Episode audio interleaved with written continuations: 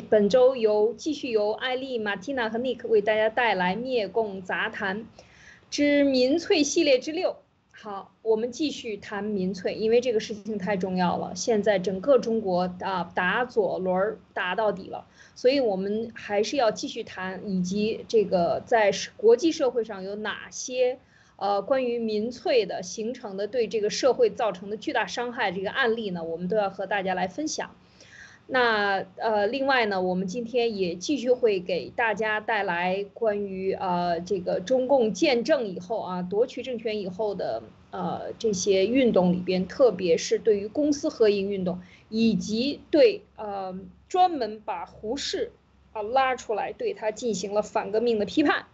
那么这些这两件事情呢，我们今天会拿来仔细的讲一讲。这件事情和现在是有很多关系的。当然，我们也看一看当时他做了哪些，毛泽东在这些问题上做了哪些，达到了什么样的目的。其实他抢夺了，呃，这个公私合营所谓的所谓的这个私营企业啊，要对它进行改造，就是对它进行抢夺。就是中国共产党建政以后搞的这些所有的运动，都主要是通过一个。把邪恶的意思赋予一个呃这个好的词汇上，所谓的改造等等这些词汇上，最终达到的就是对所有的民族资产以及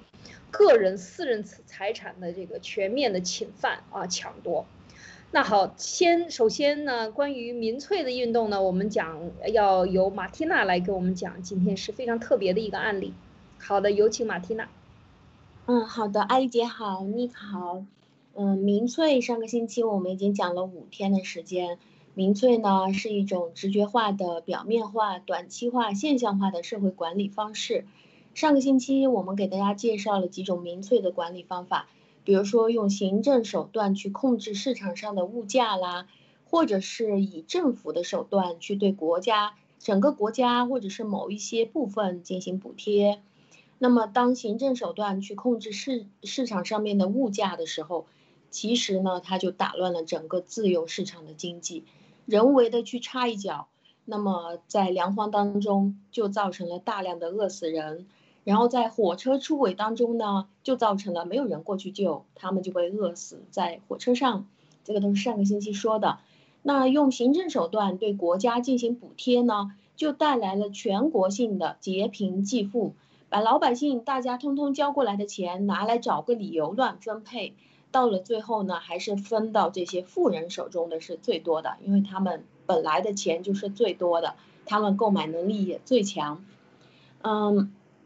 这个星期呢，我而且在上个星期五的时候呢，我们就说到了民粹主义，它是非常容易去形成一些所谓的民粹主义运动的。那就有一些人问到说，那这个民粹主义形成民粹主义的运动需要些什么条件呢？嗯，今天就给大家介绍，当民粹主义思想汇合成一种社会运动的时候，它会对社会产生一种摧枯拉朽的一种巨大破坏力，就是它可以整个把把整个社会彻底打乱，搞得乱七八糟。它也可以毁掉一个原本经济非常好的一个国家，它可以使得整个社会是完全的面目全非。民粹主义的运动呢，主要是需要三个条件。第一个条件就是要有形成民粹主义思想的这种社会文化的土壤。第二个呢，就是要有民粹主义的理论，啊，最好就是成文的理论，或者是说啊一个一个，比如说就像我们的社会主义思想这样的东西。第三个呢，就是民粹主义它需要的是一个造神运动或者是一个魅力型的领导。那么当一个地方出现这三种要素全部都在一起的时候，这个地方就非常容易可以形成这种民粹主义的社会运动了。我先给大家简单的介绍一下这三个，什么叫做民粹主义社会文化土壤呢？就是说这个民族里面大量的个体，就是大量的一个一个的人，他们的思维方式都需要具具备一种高度的形象性，或者是高度的情绪化。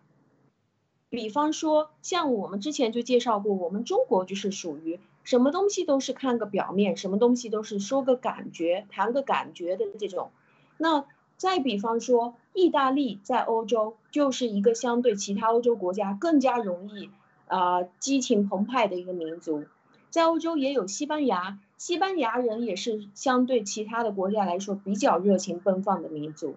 那他的那种思维就比较的激情了，或者是说他的思维上就更加依赖一种形象化，就是看到了看到了一些画面啊，比如说哇伟大的人、漂亮的人啊，呃，或者是图像化的给到他一些提示的时候。他就会很容易就可以形成民粹主义。当然，在这里介绍呢，就是民粹主义和逻辑性是两个刚好相反的东西。也就是说，哪个民族他们的普遍逻辑性越差，或者是他们的普遍逻辑呃逻辑性的这个学习程度越低，大家讲话比较诉诸于比喻啊，或者是形象思维啊，或者是大家讲话比较。形容一种感觉啊，说到一种感受啊，那么这样的社会，我们就称之为拥有形成民粹主义思想的社会文化土壤。我知道，我们看到这里的话，就会发现我们中国是非常非常具有这种土壤的。那接下来，当产生了这种土壤，啊，又有了一些思潮以后，不够，我们还要把这个思潮拿来理论化，要把民粹主义的思想打扮的。呃，理所谓理论化，就是把它打扮的很高大上，因为越是高大上，越能够让这些啊形象化、思维化，而且又情绪化的这些人群情激愤起来。嗯，所以呢，因为我们知道民粹很多的时候，他做出来的这个事情，当我们把它简单的介绍出来的时候，我们会发现他的这些动作非常的 low，或者是说非常的幼稚，非常的莫名其妙，但是。当我们真正深陷在民粹主义的这种运动当中的时候，我们会看到的是，它会被包装的非常非常高大上，非常非常有档次、有格调，说话特别的优美，特别的好听，有正义感。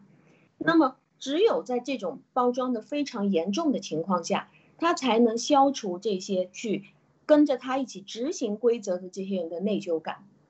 民粹主义思想的理论化，它核心的要点。其实就是解决所有人在执行这个民粹的时候这种内疚感，就是说你做这件事情是对的，是伟大的，是正义的，啊，你是为了老百姓着想或者是什么啊，把这个东西大帽子一定要扣上，所以呢，就会使得一些很低端的行为显得高大上了，或者是宏伟和崇高了，或者是富有理想主义的色彩了，于是这些事情当大家做起来的时候呢，就理直气壮了。那么第三个呢，就是当我们有了这套思想体系，有了理论，有了土壤，是吗？比较情绪化的老百姓以后，我们还需要包装一个非常具有人格魅力型的领导，甚至是出现像现在我们中国这种造神运动，我们干脆说我们出现了一个神。那么当一个人的人格魅力型的这种领袖出现的时候，这个领袖他自己必须是，呃，属于这种文化文化程度不高，或者。或者一定要是属于自己真心实意的相信民粹主义的这套东西的，因为我们知道一个人啊，他要长期一致的撒谎，这个其实是非常困难的一件事情。只有真心实意的自己也相信了，或者他自己本来就是一个参与这一套啊民粹主义的理论编写的编写人，他才有可能。一直都非常激情澎湃的去运作这个民粹的这件事情，所以民粹往往真正执行出来的时候，你会发现这些领导人他们其实就是来自于社会底层，或者他们就是没有多大的这个文化水平的人，就会出现这样问题。那么，就当民粹主义的理论出现了很有魅力的领导，或者是说一个神，然后民粹主义的文化土壤，老百姓同时具有了。然后呢，再有一套非常完善的理论，那么我们不能说这个国家绝对会产生巨大的民粹主义运动，但是我们知道这概率肯定是最大的了。所以今天要介绍的就是具备三个三个特色。那接下来我给大家准备了一首歌，呃，嗯，请大家来一起看这首歌。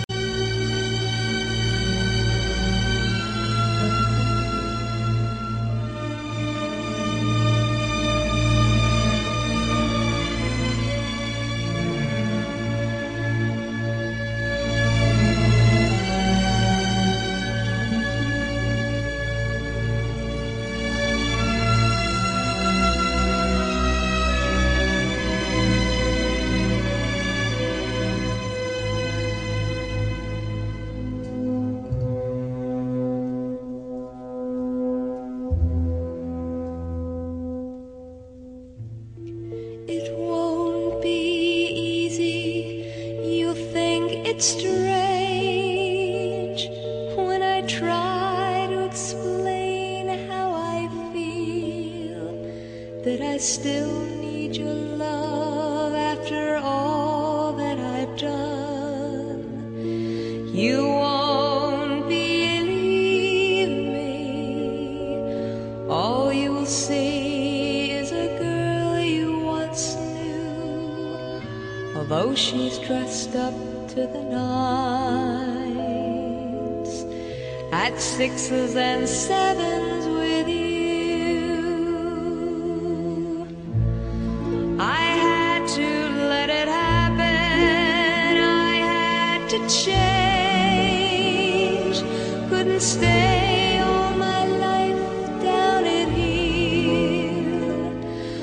being a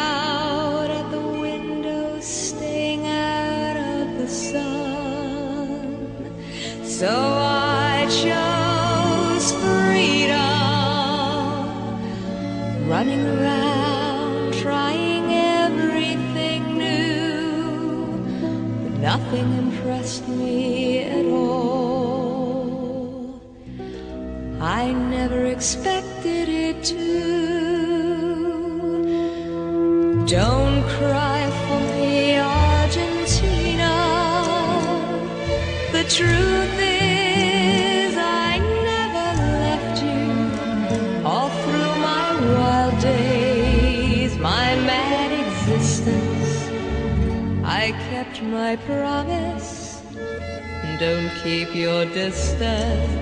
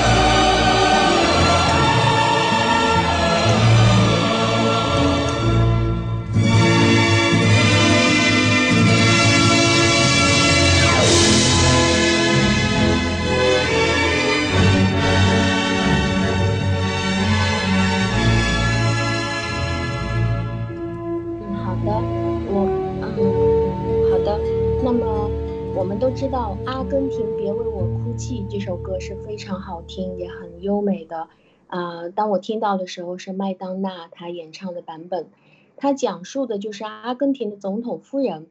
啊这个贝隆夫人呢她她的母亲其实是没有结婚的也就是说她是一个有钱人家的啊一个私生子她的妈妈是没有嫁给她的爸爸。但是后来呢她富有的这个爸爸其实也不承认有她。结果这个贝隆夫人呢她就独闯阿根廷的首都，到那里去发展。一开始在十几岁的时候，贝隆夫人她是一个啊，就是在灯红酒绿的红灯区去工作的一个舞女。后来呢，也曾经做过色情的服务，啊，然后到最后呢，她就变成了一个非常有名的电台主持人。后来呢，就在他当电台主持人已经很有名的时候，他就遇到了贝隆上校。贝隆上校是一个军人，他就声称自己是非常的热爱广大底层人民群众。当贝隆夫人第一次见到她未来老公的时候，她就非常的激动啊！她握着老公的手说：“我觉得你就是上帝派到人间来拯救我们这个阿根廷的啊！你实在是太伟大了。”那两个人一拍即合，就成为了夫妻。这两个人的观点呢，一直都是一致的。贝隆夫人她是出身卑微，曾经做过色情服务，算是出生在社会底层，然后在底层混起来的这种人。她呢，也是自己觉得自己是非常富有这种底对底层社会的同情心的，所以呢，她就利用自己的著名电台主持人的这个身份，不停的为她的老公呼吁。最后达到的效果呢，是她的老公居然就已经当选了这个阿根廷当时的总统，被选上总统了，所以她就变成了总统夫人。那贝隆夫人和贝贝隆总统呢，在他们当政以后，大量的就把这些呃整个国家的资源倾斜给底层的人民，比如说是给底层人民提供一些免费的牛奶啦、物资啦，然后把有钱人的钱全部都收过来、收缴过来，然后拿来。呃，捐助捐助给下面的啊这些底层的人，还有呢，就是控制物价啦，包括干预整个国家的这种资源的分配啦，打击富人啦，这些事情都是他做的非常多的。当然，在当时，呃，由于他们两个都是非常魅力型的领导，就获得了老百姓极度的追捧和喜爱。但是大家知道吗？就是在阿根廷，贝隆总统和贝隆夫人他们当政以前，当时的阿根廷。是世界上非常富有的国家，呃，在欧洲当时说的是你真的是富的像个阿根廷人一样的，就是说太有钱了，是这样形容的。但是阿根廷从富裕的国家变成了一个一般富的国家，就是从贝隆总统和贝隆夫人当政开始的。这个贝隆夫人她起到了很大的作用，就是真的把整个国家都搞成一个不怎么富裕的国家了。所谓的贝隆主义，也就是当时。啊，他们做出来的煽动民族情绪，然后抵制外国资本的剥削，所以呢，就把这个外外国的企业全部都拿来在国内变成国有企业，然后讨好这种工人阶层啦，政府发派大量的福利给大家了，呃，提高最低工资他也做了，强化工会的特权他也做了，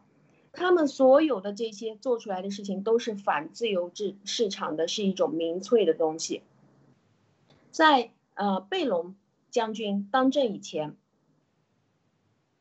阿根廷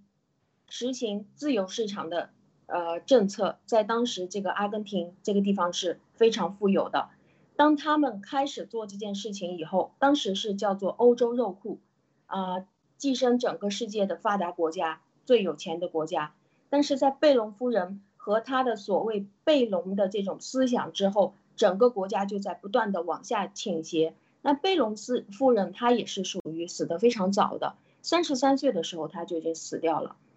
在贝隆夫人死掉了以后呢，啊，她的老公就是整个国家，我们刚刚也看到她的尸体放在那里，啊，当时她的老公呢就仿制了列宁的那个做法，把他的老婆做成了一个标本，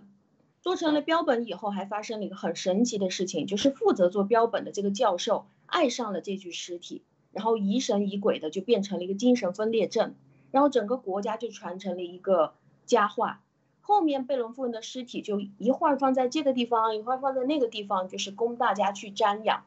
后来贝隆总统下台了以后，他又找了第三个老婆，就贝隆夫人是他的第二任老婆，他又找了第三任老婆，他还经常叫这个老婆和贝隆夫人的尸体躺在一起，然后吸收吸收贝隆夫人的那种灵气。每天晚上他的第三任老婆都要去帮贝隆夫人去梳头，结果呢，运气还是蛮好的，他又当上了总统，这个贝隆将军，啊，又当上了总统，然后到最后呢。他的第三任老婆就变成了阿阿根廷当时的副总统，他就把他的老婆变成了副总统，结果他死了，他的老婆就变成了阿根廷史上的第一任总统，然后，呃，由于管理的实在是太糟糕了，到最后就被军政府在一九七零年的时候被军政府推下来了。这个是整个呃我所知道的阿根廷的一个故事，今天准备的就给大家讲到这里。嗯，是啊，这个很有意思，就是这个贝隆主义啊，也叫贝隆主义，它就是又称正义主义，就是完全的国家社会主义，就走回国家社会主义，扩大工人阶级，完全是按照这样的一个所谓的法西斯的，或者是说集权，它是完全主张集权的啊，就是这样的一个典型，非常典型。就是的是三八年到四零年啊，就是他三三呃四几年吧，应该讲四几年，他扩大了这个上任，四六年扩大了上任，上任以后扩大工人阶级的这个工人数量，建立这个，所以大家看这个历史上社会主义的实践是非常多的啊，就是包括美国现在想走回社会主义，那就是扩大工人阶级，扩大无产阶级，最后导致的是什么？无产阶级越来越多，那这个国家还有希望吗？肯定没有希望了，所以就是说，另外不要忘了，为什么我们讲到了这个，嗯，我想到这个，呃，这个梵蒂冈的最新的教皇就是来自于阿根廷啊，就是就属于，呃，教派里边的这个社会主义教派这一类的啊，就是很激进的，啊，大概是这个情况。这个故事很有意思，它是一个真正的典型，应该讲，呃，Nick，你有什么要，嗯，在这个故事上有什么想发表的想法？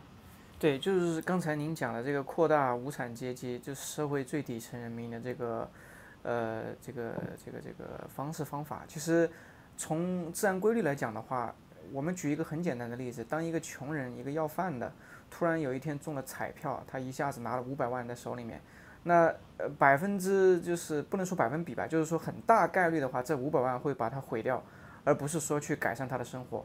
因为他跳过了这个中间的所有过程，因为任何事情它是有一个自然规律，它需要一些时间，它需要有一个过程。当你强行的人为的去跳过、跨越中间所有过程的话，从一个嗯一无所有的人突然变得很富有，或者说像我们讲的这个民粹主义，强行把这个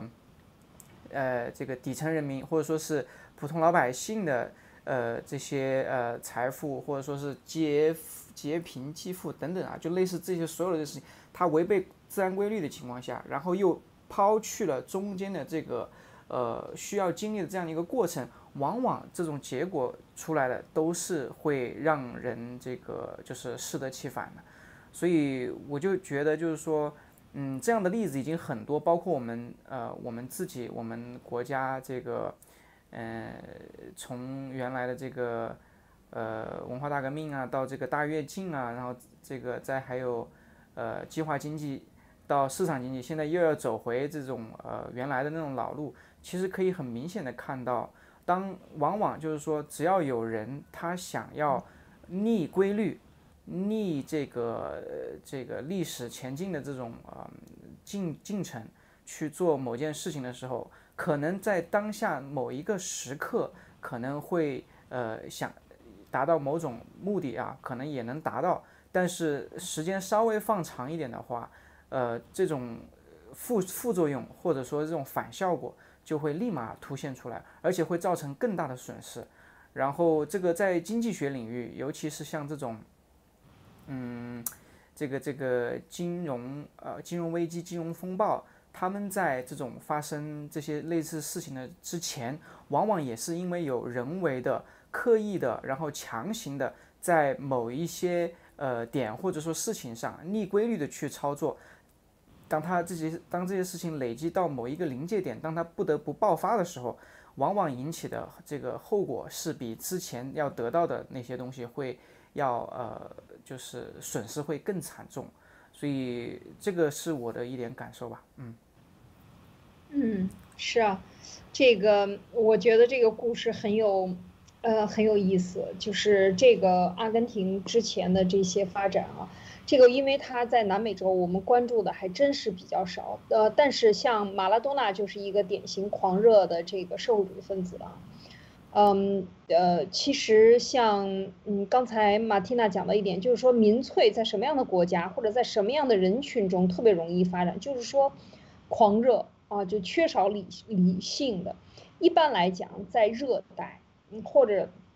在比较这个这个热带啊，比较雪比较热的地方，大家好动的这种地方，它这个比较容易；在冷的地方就很难，比如像北欧。或但是但是苏联也是原来苏联也是能够被这个弄，所以这个很难用地域来划分。总之就是说，如果你要洗脑，像中国人从来在过去历史上没有被一个集权国家像中共这样，能够疯狂的洗脑，在文革的时候能够达到这种疯狂，这是过去五千年，在这个地在中国这片大土地上生长以来从来没有过，焚书坑儒。那也是人们憋着一肚子的火不说，这是纵从上而下，而且也只是在秦国那个时候的那一一小撮地区里边发生的，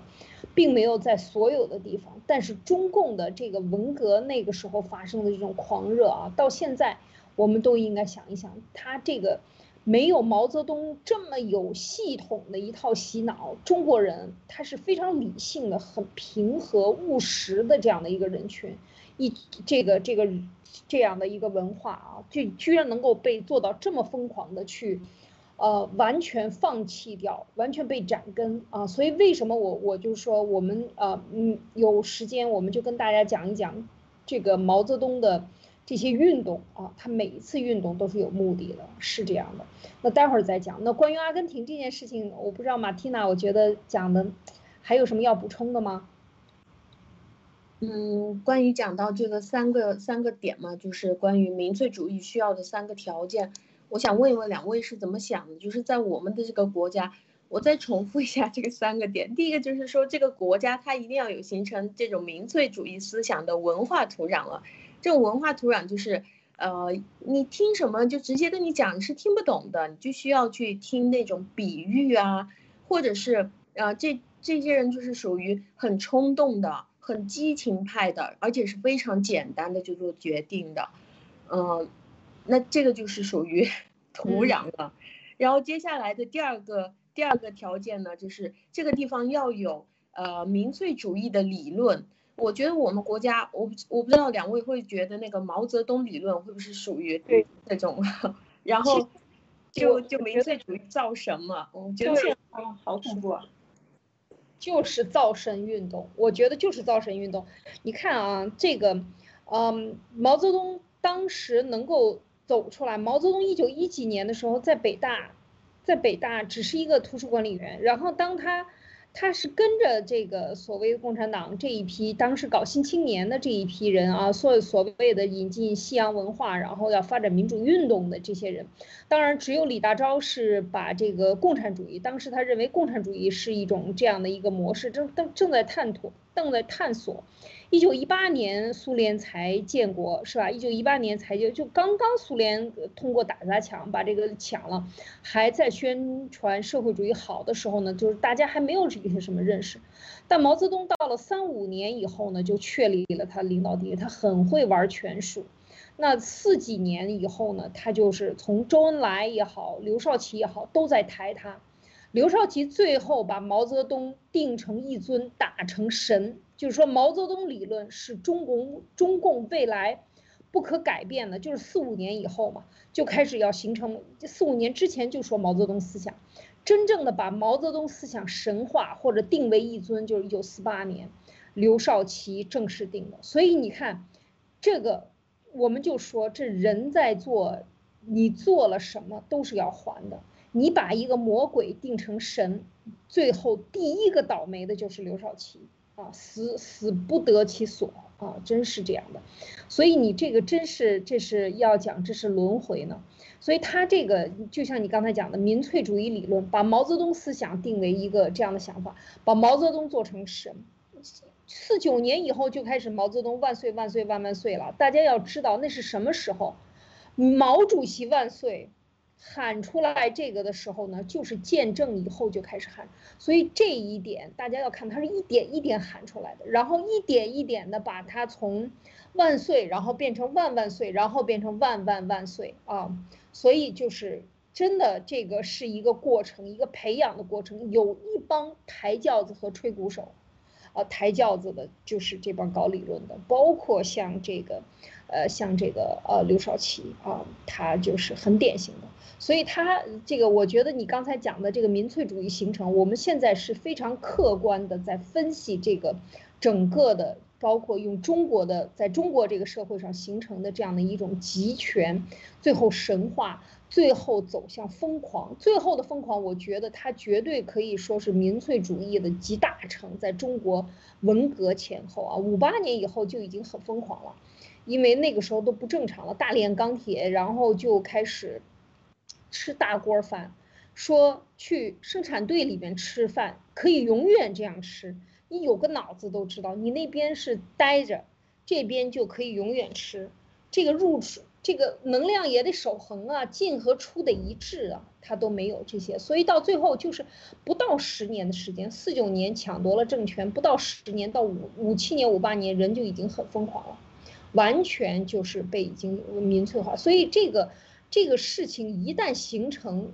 它这个气候一旦形成也是非常快的。所以我们说，像包括现在，你看这个两会现今天还在开，是吧？今天三月八号，两会刚开了三天，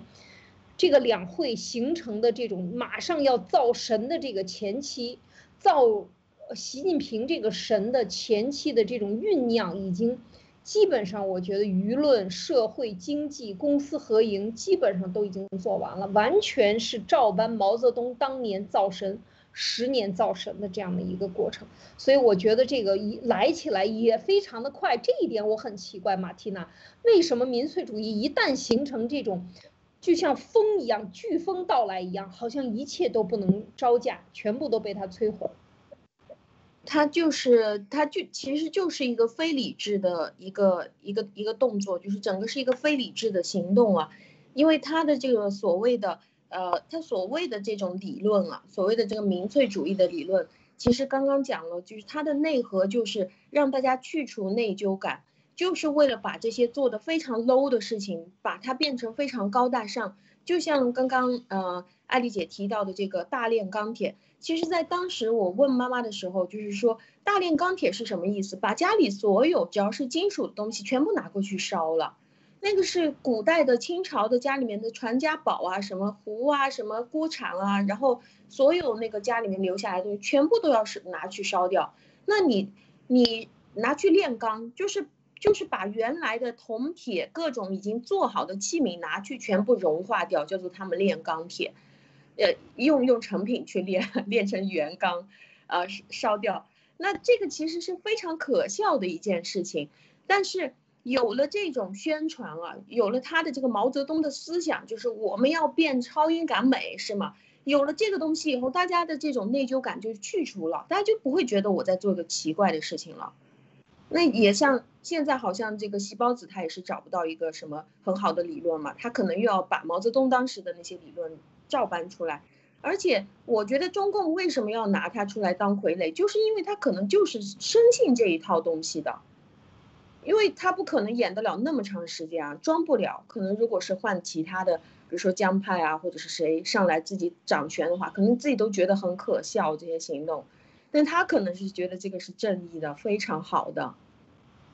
对他大脑小的时候没有长那个没有长好，因为小的时候没有受到关怀，我们都已经给他全部解释完了，对吗？所以他没有内疚感。我特别奇怪，这个说到这一点内疚感，我觉得这一点是非常重要。就是说，你干一件这个流氓假仗义的事情，然后你还得特别的有勇气。你想，皇帝的新装，他光着腚在路上走，他还得有多大的勇气才能光着腚在路上走？你知道吗？我觉得这一点特别难。你看，我回北京的时候，我前几年回北京，我看到那个南四环，呃，这个立起来，这个撸起袖子加油干，我的天啊，每一个字四米高、五米高、三米高，就那么大的大牌子露在大马路中间，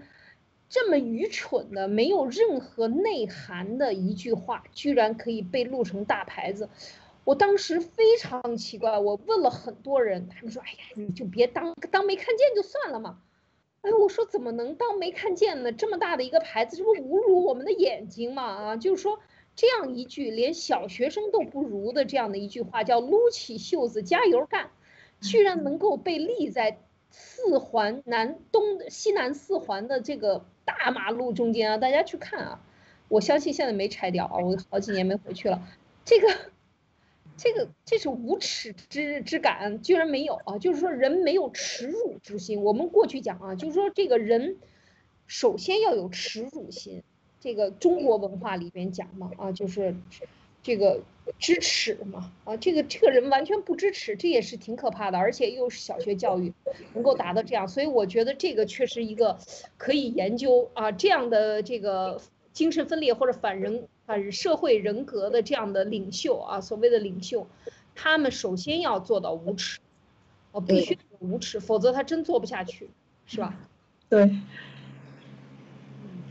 Nick，你说呢？这个这个，你觉得这个跟习习神啊，现在要要神了，是吧？啊，不是精病啊，是神，所以要跟习神，他套上。但是你觉得有没有我他还有什么地方不完善的？他也没有为什么魅力嘛？他现在要神话，他的这个魅力就是造出来的。民粹，他的理他有什么理论？他好像去年写了三十六本书。三十七本书去年出了啊，都不知道都是别人替他写的。然后那个，嗯，那现在你觉得这个现在能成熟吗？能马上摧枯拉朽完成对他的神话吗？进庙堂？我觉得可以啊，我觉得可以。他就是一个造神，造神，我们造神的级别还有点高，我们就说造星呗。那你现在现在这个中这个时代，在中国大陆，你要造一个明星是多简单的事情。你唱歌都可以不需要，呃，都可以五音不全，你都可以成为明星。这倒也是，对吧？那你造个神，它是整个国家的力量，那你那造星还不需要那么复杂庞大的工程，多少人跟随啊？你看现在那些小鲜肉，那粉丝，我的天，那微博上面，呃，如果是假数据，咱就不谈了，但是那个人气确实很高，那都是几千万的粉丝，对不对？真的啊？那要是动过，对啊，你不知道吗？那些九九零后、九零后、零零后的那些小鲜肉，哇塞，参加一个综艺节目，一一季下来就火了，那还不需要动用国家力量，它就只是一个媒体的力量，它就有这样的土壤啊，就是先天条件摆在这里这块土地上，有这个土壤，经过这么多年的这个洗脑。真的这块土壤现在就是这个，我觉得盐碱化的非常厉害啊，完全没有营养。对，再配合这个媒体的力量和社交媒体这种武器，再加上这个国家机器，哇塞，造神运动，那现在它就是神啊！从最开始的习大大捧妈妈，那就已经开始这条路上就一去不复返了，就是在往这个方向走啊！我的感觉就是，他现在基本上就差最后宣布了。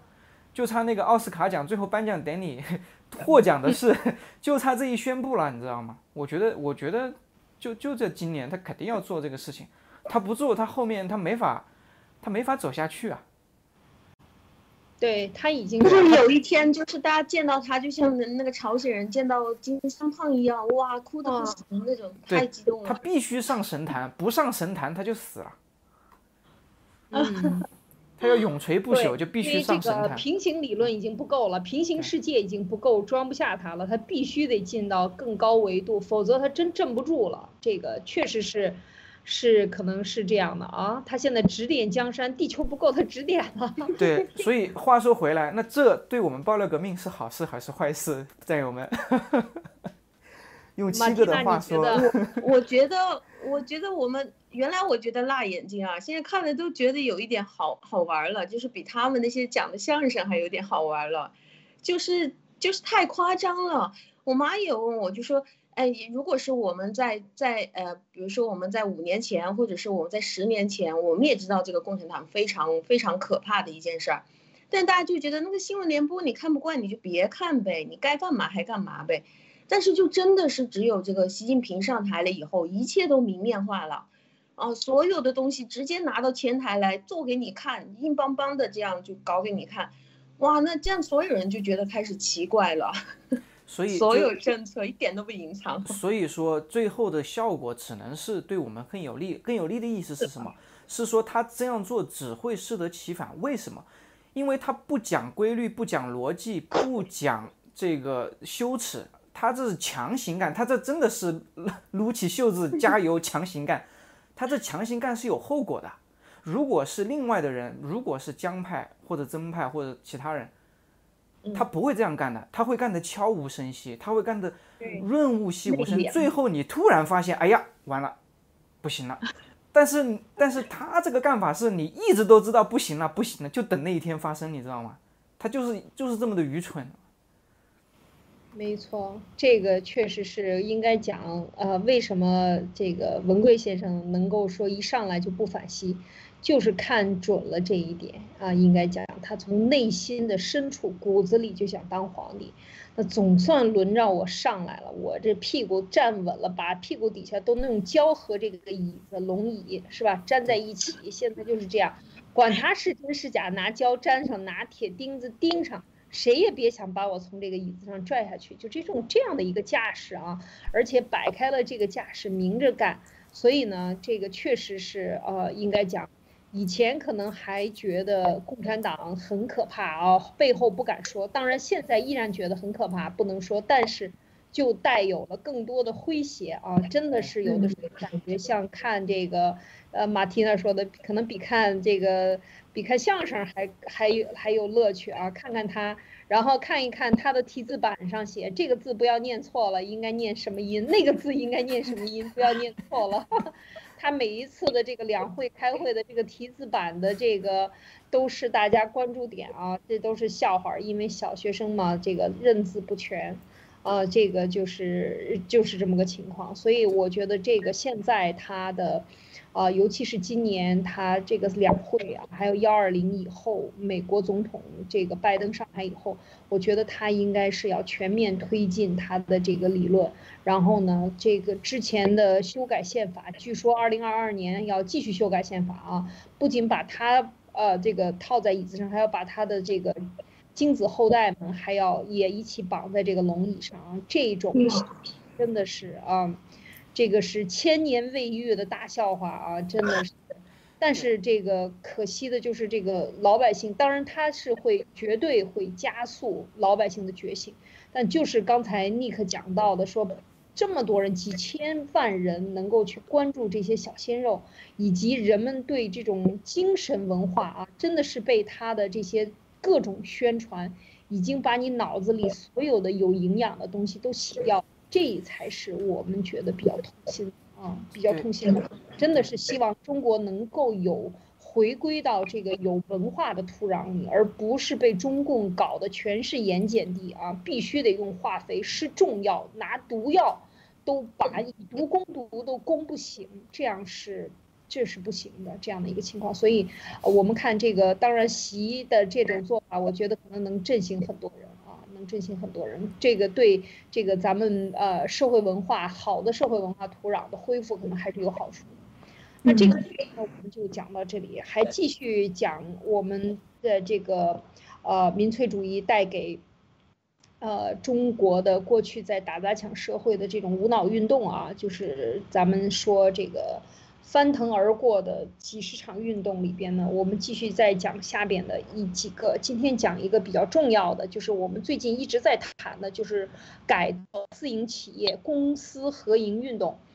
那么其实是从之之前的就讲了这个，呃呃，就是私营企业要什么呢？要这个做改革啊，私营企业要里边要搞民主运动。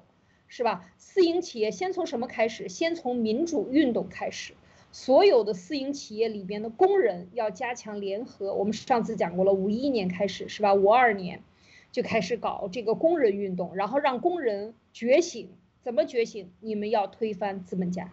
你们要去搞工会，你们要去要搞民主运动，民主就是造反运动。我们上次讲过啊，这个词汇是要把它记住。中国的民主就是抢来你的主，然后替你做主的意思。那么就是由工人阶级，就是抢就是合理的啊，就是理所当然的，因为这是工人阶级、人民无产阶级专政啊，无产阶级专政。所以为无产阶级专政，就是无产者抢谁的？谁都要听着，因为它是专政的，它是一个集权专政的一个国家，不是一个民主国家。所以呢，他讲到这些呢，很多很多的词汇，包括宪法里都是互相矛盾的。但是总体一点就是，矛盾也是只是字面的矛盾，实质上是不矛盾的啊，就是这个这个以打砸抢啊，以这种方式抢。那么现在呢，我们看到这个五四年到五五年的，然后就开始干什么呢？改造私营企业了。这个时候怎么改造，就和现在这两年，二零一七年以后，二零一八年开始的，慢慢的收紧私营的企业的环境、经商环境，以及这个呃大的私营企业被呃这个加进去党委，然后由加进去党委，接下来掺进去国有股份，国有股份从小变大，然后最后。呃，剔除掉你的这个私营企业，或者是说代持，或者是说私营企业完全就是把它变成小股东的，现在这样的一个运动，正在如火如荼的在咱们国家啊在进行，这就是共产党自进，完全就是学习毛泽东这个时候的，怎么去抢？那为什么就是说我在这里边讲到改造私营企业和公私合营运动，它是两个词，说的是一件事情。就是抢你的股份。我们看这个照片，人，中国过去再怎么样改朝换代，抢你一个店铺，抢你一次店铺，他也不会断你的根。为什么？因为他把你的股份给抢了。就是你这个当时我们说土地以农民的土地啊，地主的土地已经抢完了，现在抢的是什么？在大城市，特别是在上海。像上海这样的大城市，然后还有什么武汉，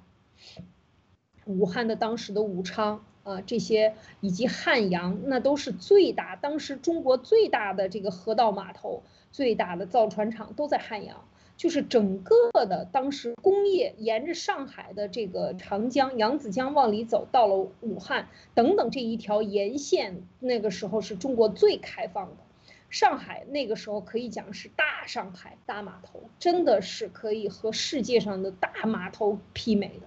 和纽约这样的大码头媲美的，所以它有很大的洋资本，洋这个就是西方来的中西结合的这种企业模式。以及很多的制造业都在这一地带啊，就我们就要讲长江三角洲一带啊，珠江三角洲是后来发展起来的，沿着香港发展起来的。那现在呢，就是当然珠江那边也是有，广东广州也是有码头的，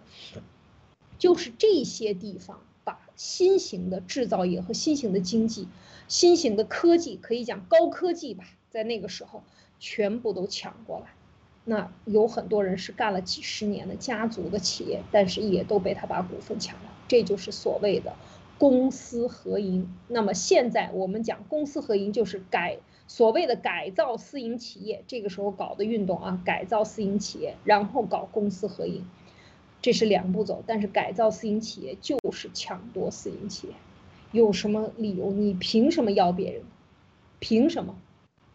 没有凭任何事情，就是因为你的雇工人先把你的工人觉醒了，然后共产党说工人要听共产党的，要听工会的，工会由共产党领导，那么这个时候就国家也是共产党的，那么你这个企业主你听还是不听？听也得听，不听也得听，否则就掉脑袋，就这么一个情况。好，说到这儿呢，那个嗯，这个这个是不是很类似历史在重演啊，马蒂娜？我我我觉得现在现在够呛啊！这这个习近平他自己是可能可能真的他真心实意的不知道他是他是曾家把他送上来的一个傀儡嘛？他现在就觉得他已经坐上龙椅了。那他要是现在又掀起原来那种民主啊，就是你放心的去抢，你冲动吧，然后呢，我给你搞宣传，给你合理化，然后你抢完我替你做主，他能不能把这个？上海啊江派那边儿或者是曾家的东西真的都抢到手。我我我我想问一下艾丽姐和 Nick 是怎么想的？Nick，你觉得呢？他这一次能成功吗？就是说这一次斗争会不会真的对中国的所有的私营大私营企业？像这些他想抢的这些大私营企业，造成这个致命的伤害，以及对这个江家、曾家造成致命打击。呃，致不致命不好说，但是从你记得那个文贵先生有一次直播说，江志成在是江志成还是江绵恒在某一个投资会上拍桌子大骂，说这个，呃，这个这个他们那些人都会被抓起来，被就因为有人问他，他说可能。你后面可能不安全嘛，所以从这一个画面啊，当时我就我就感受特别深刻，很明显，就是说实际上原来的这种绝对实力的江派，已经失去了他原来的那个位置。实际上，从这个角度来讲的话，他已经是有一点要输的意思。虽然说现在两方或者几派谁也不能干死谁，但是至少从趋势来看，你是处于下降趋势。而习是处于一直以来的上升趋势，而且他上到跟你平起平坐，跟你这个对半这平分这个江山，或者说是是吧，能把你逼到如此境地，最后你不得不还，呃，向海外就是转移，这是什么意思？如果说你实力像维持原来的那种实力的话，你需要这么做吗？如果这个真是像你之前安排的那样，按照一切按照南普陀计划顺利实施的话。能是江派能是现在这个情况吗？嗯，所以再加上之前习近平这个脑袋做手术，对吧？在那样的情况下都没能把它弄下去，这个背后说明什么问题？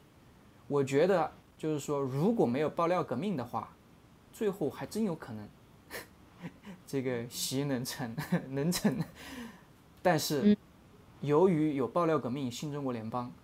他现在所有通往成功，他所的他他想要的那个成功的道路上，所有的这种做做的功，最后都会变成埋葬他的这个这个利，就说因为他做的那些功，最后都递都给新中国联邦和爆料革命递了递了刀子，递了料，我可以这样讲，嗯，这是我的感觉，嗯，嗯，是。所以这个这个公私合营这件事情呢是非常不得人心的。大家知道，这个现在经济这么糟糕，他还居然把二零二一年的这个政府工作报告里把这个 GDP 增长设定为百分之六。大家知道，他这个是明明是这个倒退的啊，或者是负值的。这个假的经济的增长完全是这个虚幻的一个表面的一个运行的过这个关系，应该按照文贵先生讲，就现在能逃跑的大的资金都在从银行里套现，然后逃跑，所以就是，呃，整个的经济形势是非常糟糕。但是习呢，因为他的水平也就在这儿，人别人蒙他。他手底下的人蒙他，加速他的灭亡。我觉得这种这样的这个暗中的战友呢，应该是很多的，就是真的是希望西赶紧的吧，再加把速，直接飞起来啊，直接飞起来，然后直接一下子，然后掉到地上就是粉身碎骨，或者连粉粉身都没有找不到的这样的一个一个这样的一个结果啊，呃，这是我我觉得现在是这样的一个情况，确实。那另外呢，咱们再接下来讲，再回顾一个历史，就是讲胡适。为什么要把胡适拿出来说呢？因为胡适地位非常的特别啊。胡适和谁是同一个级别的？嗯，你知道吗？你们知道吗？胡适在共产党历史上和谁是一个级别的？也就是说，在这个文化运动以及这个谁是和李大钊啊，就是说和李大钊是同龄的，应该讲。那么当时和李大钊啊，以及这个梁漱溟啊等等这些人，曾经就是特别是胡适在《新青年》上做过很多写过很多文章，特别就是对新型的经济抨击。他是呃，他应该是比毛泽东还要嗯年长四五岁吧。这毛泽东在他眼里应该就是还是一个呃后来者。他完全是一个前身啊，就是说，胡适他做北大校长，那么这个他也他写过很多东西啊，大家可以看，大家可以去查一查，胡适写过很多东西。但是为什么在建国以后，他第一个批的文人就是胡适思想？为什么？他为什么要批胡适？因为胡适，我就我这是我自己的猜想。胡适在北大当校长的时候，或者胡适在北大当这些院长，他很多博物馆的馆长啊。他是非常有这个，而且他是留美的学者，而且还在这个嗯讲讲时代，一九三八年到四二年是驻美国的大使啊，就是说基本上他是他是非常受到器重的啊，而且他因为呃文人嘛，他是有一个傲骨在那里，所以呃他对这个事情的评判，因为过那个时候讲。蒋介石民国的时候还是非常尊重文人的，因为文人就像我们现在说的智库啊，你有很多问题你不明白，你打仗的、当兵的，你是个粗人，很多关键的点文文就像就像川普总统，他经商的，他要写正文，他就得跟纳瓦罗一样，皮特纳瓦罗一样，他必须得有一个非常专业的人在他身边来做。当时胡适就是这样的一个角色。那么立国就是中共四九年以后。他当时五四运动的时候，他也是一个核心人物啊！不要忘了胡适，非常高的地位啊！就是说，中共现在一会儿纪念五四运动，一会儿纪念抗日战争，咱们哪天讲一讲纪念抗日战争运动，这跟毛跟共产党有个屁毛关系，什么关系都没有。五四运动也跟共产党没有任何关系，你纪念什么？你有什么可纪念的？还用呃党史里边来去学习，真是让人觉得笑掉了大牙。懂一点历史都知道，这跟共产党没任何关系。胡适为什么这个毛泽东上来先批他？就是胡适事实上在北大的时候应该是看不起毛泽东的。他在图书馆里边真的是没什么水平。你看看他那个时候写的字也是很不不怎么一样，一般的啊，非常一般的。所以他评价他上来评价是什么呢？你看给的这个。给的这个大帽子，说他是资产阶级学术思想，因为在四九年最后的时候，他是决定跟着这个呃跟着蒋介石走了，而且当时他劝了很多人，胡适当时又很有影响力的，他劝了很多人，很多人没有走，留下来最后都被运动中整死。了，他是非常痛心的，因为他看清楚了共匪的本质，那么这个时候他就说了很多。这个这样最后说了很多，那么他这个共产党建政以后五十年代，这个理论界，因为他是一杆非常高的旗帜，要想树立共产党的理论，他必须得树立一个像郭沫若这样啊，得得有一个搞理论的，还得能够给共产党舔腚的。这样的一个人，那就那个时候，呃，很多人宁可自杀，宁可上吊。他也不会去给共产党去唱这个赞歌，那么这个时候他就一定需要，那么就是打一个立一个，打的是谁呢？就打的胡适，就是说他是资产阶级思想，左倾，然后等党的领袖直接干预学术干预什么，呃关呃这个这个胡适对新政权的敌视，对党的统战政策的抗拒，啊，这个时候你想想，大家想一想，就是。就是要批判他，因为他有非常多的，呃，徒子徒孙。要知道他是大学的校长，当了很多年，很多大博物馆都是请他做这个做这个顾问的大顾问的。所以他的势力，大家知道这一派几十年形成的这个势力，他的他的思想影响着很多的人。打胡适就是打胡适对这个所谓的资产阶级思想，就是真正的民主意识，以及对。中共这个政权的所谓的微词，我们讲了，他一定要消灭异己啊！打胡适就是要打灭、打倒任何看得明白共产党的人，对他不允许出声，就这么两件事儿，是吧？打倒一个立一个啊，立一派，他就是立共毛泽东思想嘛。谁呃捧毛泽东思想，像刘少奇这样的捧毛泽东思想，给他写书，对吧？把他变成神，这样的就是好的。那么，所有的有独立思想能力的，全部都给你打倒。你不说话，我就不打你；你说话，你有影响力，那我们就首先要打倒你。啊，就是为什么要讲这个胡适呢？其实他的影响是非常深的啊，而且他对当时，呃，在四九年之前，胡适还专门去到美国啊，这讲一个故事，去到美国要劝美国参与，因为当时美国就是在四七年的时候被呃周恩来当时是在协调两党之间的关系的时候。曾经被周恩来他们这一派去找到美国，告诉他这是我们内战兄弟之间的事情。那么你美国人，你没必要管我们兄弟。我们有外国人、日本人入侵的时候，你插插手。现在是我们兄弟之间战争，就你就最好不要管。那么就是最后就说服了当时的美国的总统啊，就是放弃了，放弃了对这个插手。那么胡适在四九年的时候又去到美国，继续要求美国一定要支持，因为共产党是匪。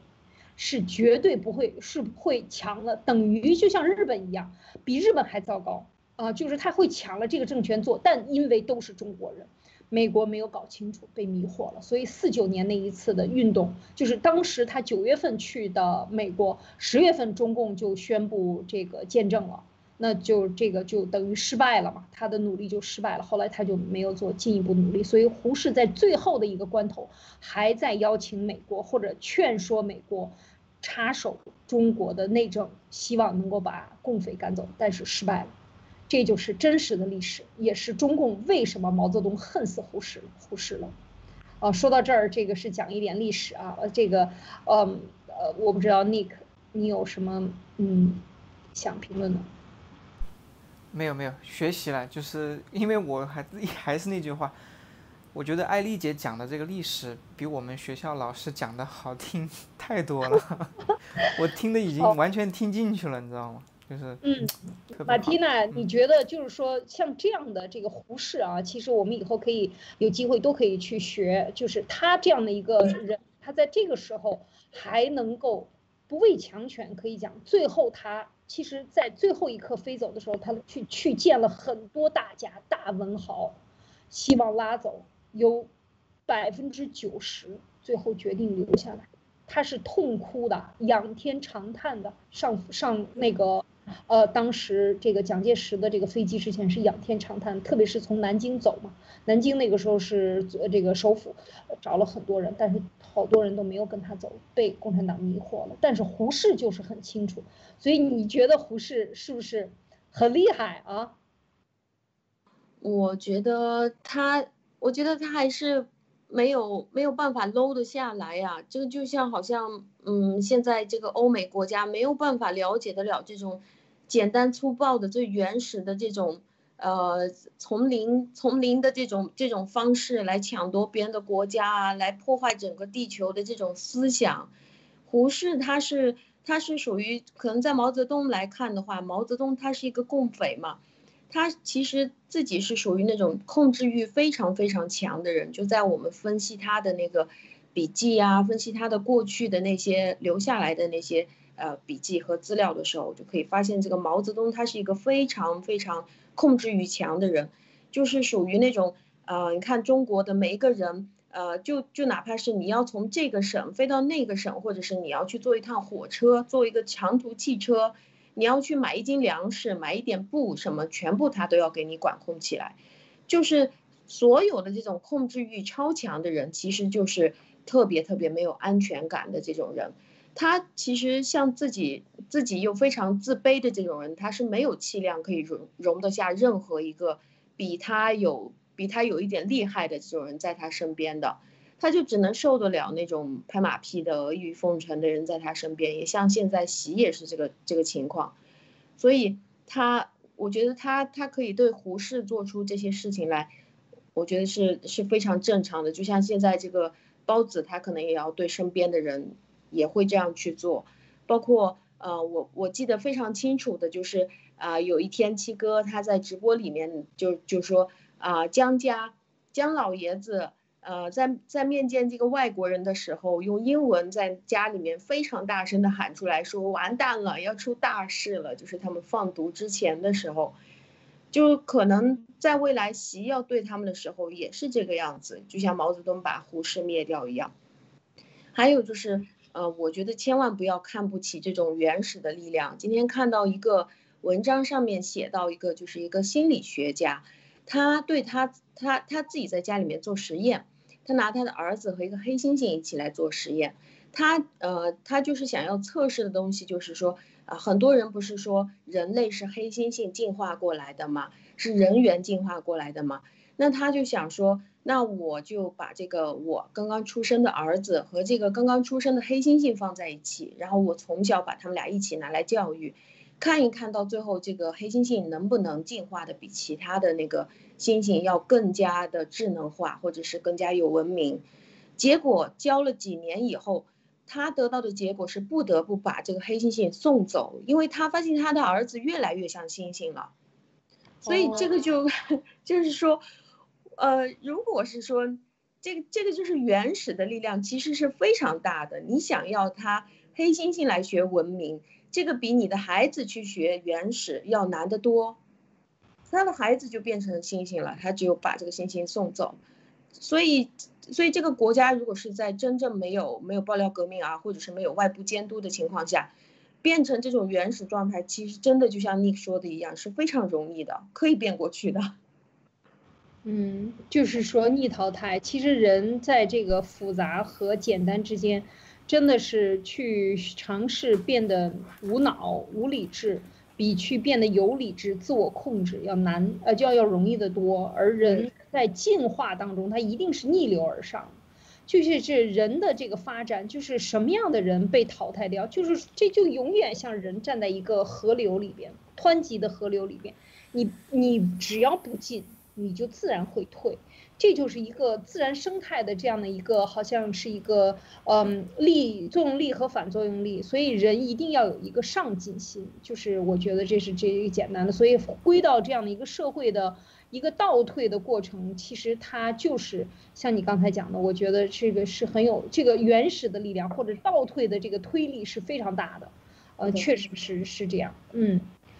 我很好，这个真的是从理论上，这大家这个越来越分析的越来越明白了啊！我觉得这个基本上，呃，席席包子这个席地啊，